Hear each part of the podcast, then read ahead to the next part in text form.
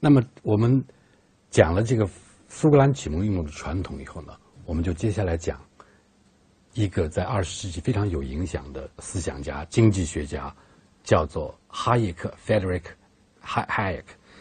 他呢是一个可以被看作这个苏格兰启蒙运动的传人，也是一位这个呃自由放任主义的思想代表。他是一个奥地利人，但是是入了英国籍。算是这样一个自由放任主义的代表人物，他是一九七四年获得了诺贝尔经济学奖。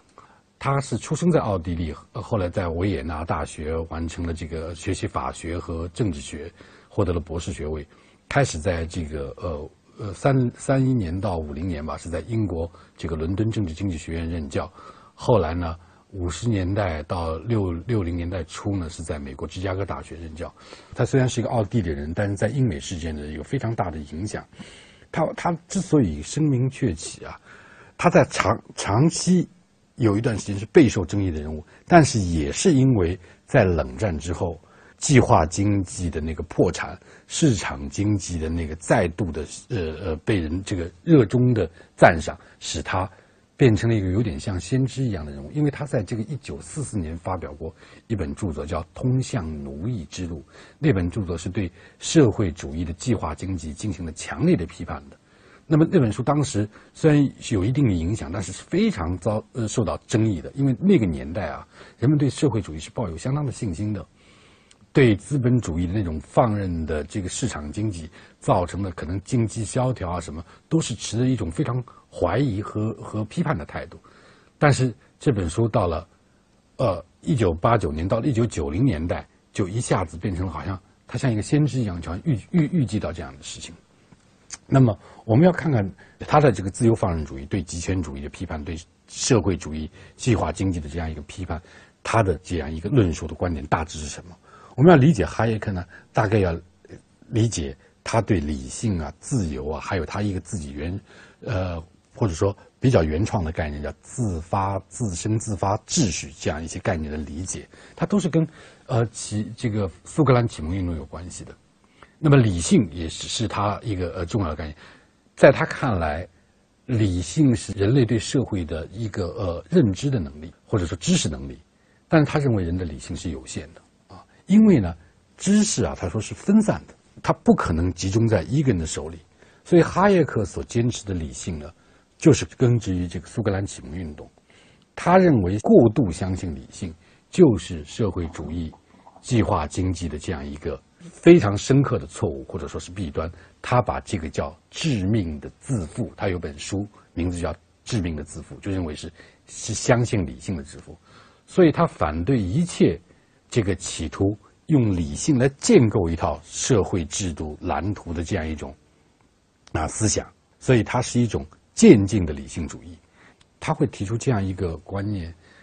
他说，我们的技术文明越是进步，不同于对人及其观念的研究和对物的研究，越是获得了更为重要而有影响地位。就是说。对人的观念和对人的和对物的研究，这两种类型的心智之间的分裂呢，就变得越发严重。一种类型代表的是这样的人，他们最大的雄心是把自己周围的世界改造成一架庞大的机器，只要一按电钮，其中每一部分便会按照他们的设计来运行。另一种类型则是以这样的人为代表的。他们主要关心的是人类心智的全方位发展。他们从历史或文学、艺术或法律的研究中认识到，个人是一个过程的一部分。他在这个过程中做出的贡献不受支配，而是自发的。他协助创造了一些比他或其他单独的、任何单一的头脑所能筹划的东西更为伟大的事物。你看，他对比了两种人。一种人就是把周围发明成一个庞大的机器，而另一种人呢是看到人是活在一个过程中的，在这个过程中他自发的创造的东西比那些人能够筹划设计的东西更伟大。他说：“可悲的是啊，他接下来说，单纯的科学或技术教育未能提供的，正是这种身为社会过程一份子的意识，这种个人的努力相互作用的意识。”他谈到。个人是社会过程的一部分，这个过程呢，并不是设计好的，是自发的，而这个过程当中呢，是有各种各样的个人努力相互作用和合作的。他好像这个呃，哈耶克的传记还是别人写的传记里面提到过这样一个呃事情，哈耶克在这个呃第一次听到第一次世界大战当中这样一个故事，就是有一些一些这个呃游兵散勇，就是嗯。呃，脱离部队的一些一些士兵吧，他们是各个国家的，说着不同的语言，意大利语、德语、什么法语，他们就要一块儿越过很多很多这个呃山峦泥泞的沼泽，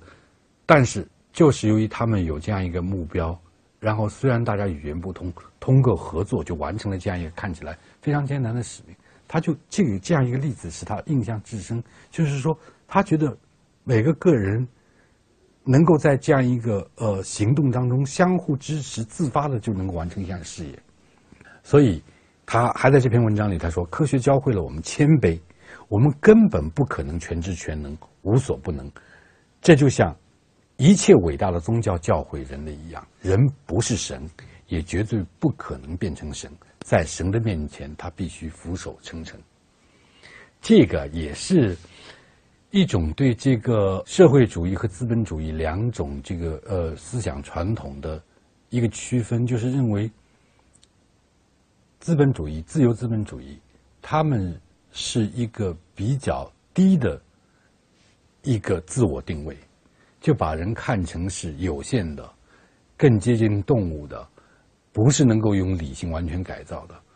而社会主义这样一个传统，或者特别强的理性主义的传统。是把人提高到一个神的地位，所以这里面有所谓模仿神和敬拜神的区别。你把自己看作是人低的，你会敬拜神，但是你知道自己永远不可能变成神。而有一些说人定胜天啊这样一种观念，是把自己看着是可以通过理性发现世界的规律，能够达到神的这样一个水平。这是这是模仿神，把用人来模仿神。哈耶克是非常反对这种观点，人不是神，也绝对不可能变成神。那么，自由也是哈耶克研究的一个呃重要的领域，也是他评价所有这个经济社会过程的一个一个标准。哈耶克的自由是什么？就是个人不受他人专断意志的强制，就是能够免于受到别人的强制这样一种自由。这样一种自由观，当然我们从上一节课就知道，这是一种消极的自由观。他说，自由就是人类的社会经验。是在自生自发过程当中取得的结果，而不是人类设计的结果。当然，他特别谈到自由不等于为所欲为，不等于自由放，就不等于放任，是自由。他强调永远是法治之下的自由。嗯。那么还有就是个人主义。呃，哈耶克对个人主义的理解也是他的一个呃理论当中最重要的东西。他有一个呃所谓方法论的自由主义。就是说，每个个人啊，他是真实的，他是可感知的，他也是可研究的。因为他说和观察这个和研究自然社会不同，我们说观察自然社会是要这个从外部观察，但是个人，比如说动机、心理，我们可以从内部来观察自己。我们知道自己是真实的，而整个社会呢，是是由人派生出来的，社对社会的观察。不像对自然世界的观察，你是很难很难在总体上把握的。所以他说，要理解社会呢，你要从个人开始。这个就是所谓方法论的个人主义，也就是强调社会与是是由人组成的这样的东西。那么最重要的，它的有一个所谓自生自发秩序这样一个概念，对不对？呃，这是他的一个呃对自由主义或者自由放任主义理论的一个原创性的贡献。呃，也就是说，他从认识论上强调，人类有意识的设计和指导我们制度，以及产生自己期望的后果这种能力呢是非常有限的。他说，这个这个创造经济或社会秩序会面临着这样一个困境，就是什么困境呢？就我们需要运用的关于我们处境的知识，永远是不够的。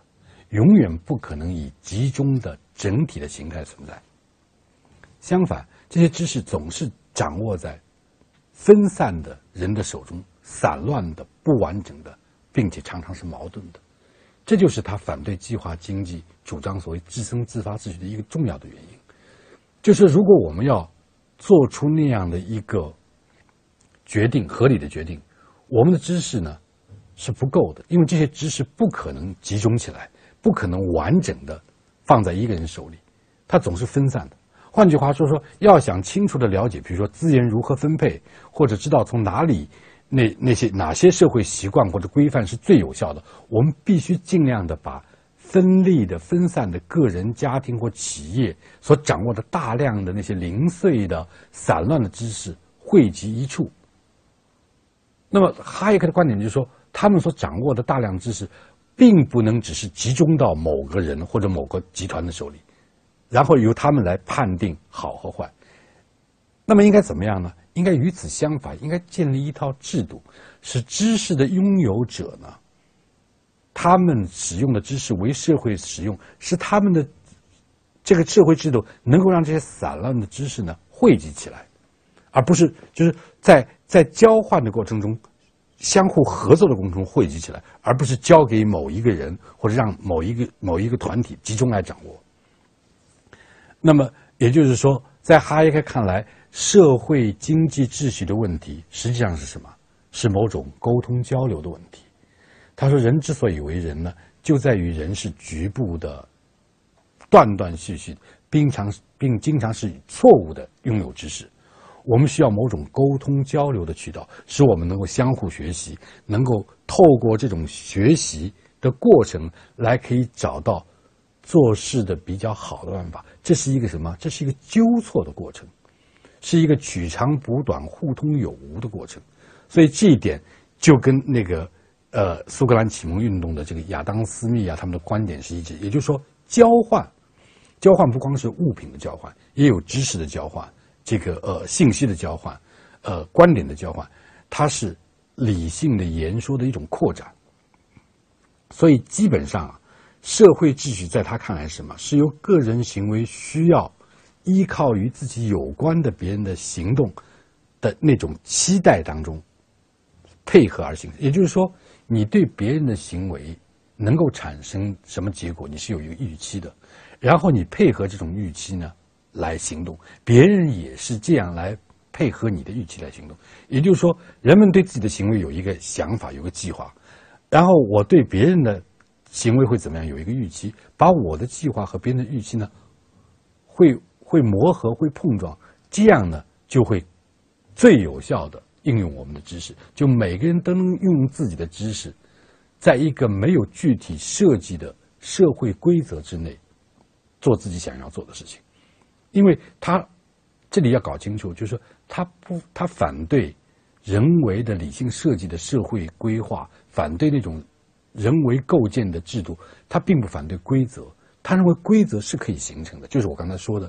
就是你有一个打算，你对别人有个预期，在打算和预期中，你你不断的沟通，你就会形成一个规则，会形成比如说这个呃呃惯例，会形成习俗啊。这样呢，每个人都可以有信心的知道自己的行为将会获得别人提供的什么东西。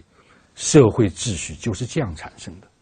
他认为社会秩序就是在自己的打算和别人的这个期待之间相互磨合，然后呃交。这交流沟通，慢慢就形形成了社会秩序。他把这个秩秩序叫做自生自发秩序，英文叫 spontaneous order。你你可以想象这种这种社会秩序或者这种规则，它叫做自由的秩序、自由的规则，因为它绝对不是某个中枢、某个中心的意志是从上到下的指导和命令建立起来的。哦，它一定是多中心的。这种秩序的兴起呢，来自各种各样因素的那种相互配合，呃，相互适应，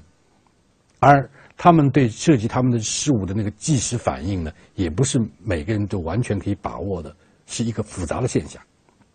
所以这是一种多中心的秩序，这是哈耶克的一个关于自生自发秩序的一个想法。那么在他这样一种关于自发自生自序的这个想法之上呢，就是说人只要服从法律，这个法律呢，也不是由一个理性的中心制定的，是人们慢慢慢慢这个呃养成的这样一个习俗，从这里边提提炼出来的。这就是所谓英国的这个普通法的传统。普通法并不是人们来来来制定的，是慢慢由习俗演变而来的。所以哈耶克说，如果一个人不需要服从任何人，只服从法律，那么他就是自由的。那么他对社会主义的攻击呃抨击的话，他就是认为，他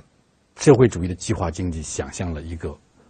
无所不能的这个理性的有能力的这样一个计划者。注意这一点，他对社会主义的抨击从来没有说是你们这些人统治者是动机不良的，他他从来不做这样的评论，他认为是一个错误的认识。他说过这样一句话，他是大概也是引用，他说那些使一个国家变成人间地狱的东西，恰恰是人们试图将它变成天堂。就是你为什么会变成了一个人间地狱，是因为你想把它变成天堂。然后他还说，民主在自由当中寻找平等，而社会主义是在约束和奴隶之之中寻寻找平等。所以这是一个呃，他对这个自由和这个呃法治和自自身自发秩序的这样一个想法。所以他反对国家干预，他也不是完全反对国家，他对国家干预特别警觉，他相信自市场的这样一个自己用看不见的手来协调的能力，这个。这样一个想法呢，当然是基于这个对苏格兰启蒙运动的一个发展，是基于这样一种对理性的有限性，呃，这样一种一一这样一种信念，是对所谓理性的那种致命的自负的一种彻底的批评。那么，他对这个呃社会平等的这个问题呢，就有自己的不同的看法啊。比如说，他不像我们下一章。讲的这个呃罗尔斯那样的人，他注重社会的这种呃更更公正、更平等的这样一种社会安排，特别是他反对这个呃国家来呃干预，或者说国家来对资源进行重新分配，这个是他非常反对。他有一篇专门评论罗尔斯的文章是这样，他认为人的天资生来就是不平等的，人的天资是不同的，也正因为如此。所以我们才需要自由，就是每个人天资不仅是不平等的，而且是不同的。个人有个人的特长，所以呢，如果个人天生就不太相同，那么最优秀的社会就是人的多样性充分体现的社会。在自由的社会，人与人之间的平等是什么意思呢？他赞成这样一种平等，就是国家将平等的对待着他们，意思是说。就是他们每个人都可以得到法律同等的保护，他们的身份是平等的，他们拥有同样多的自由权利，在法律面前平等。但这样的社会会导致什么呢？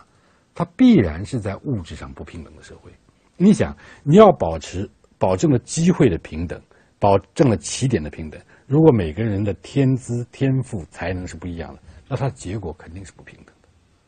如果你要达成一个结果的平等，那么一定会让人在起点上不平等，这是他他认为保证这个地位的平等、机会的平等是更重要的，是更符合自由的原则的。所以就是说，每个人都是不同的，每个人都可以有自由发挥自己的才能，利用偶然的运气，这个社会平等的对待每一个人，这样呢，他们当然各自在物质上得到的这样一个结果。必然是不平等的，但这种不平等呢，他认为是可以接受的。他说，自由必然导致物质上的不平等，物质上的不平等是自然而然的事情。所以在这样的一个呃情况下呢，他是反对政府对财产进行呃对财富来来来来进行分配的干预的。当然，他也反对一个福利国家，呃，他。最强调的是要按照一套这个宪政体制来维护社会的和平与稳定，特别注重是维护个人自由。他是需要政府，但是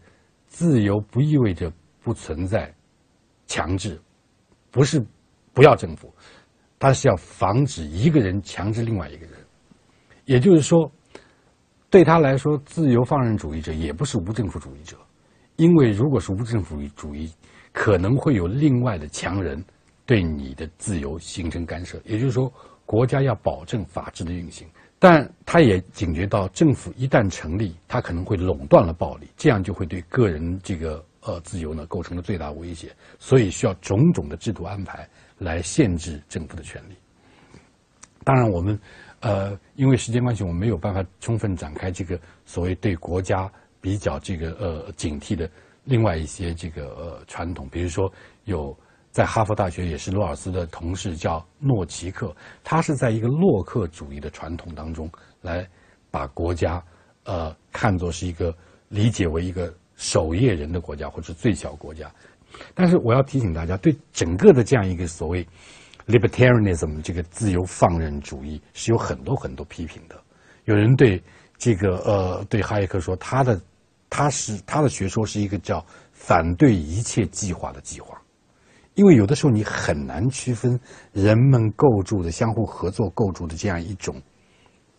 合作的秩序当中，是不是大家可以在一起用理性的方式来制定一个东西？因为理性的设计在多大意义上不是自发的，你怎么来在这个特别这个精精确的层面上区别于计划和理性计划和过度理性的计划？而你极端的、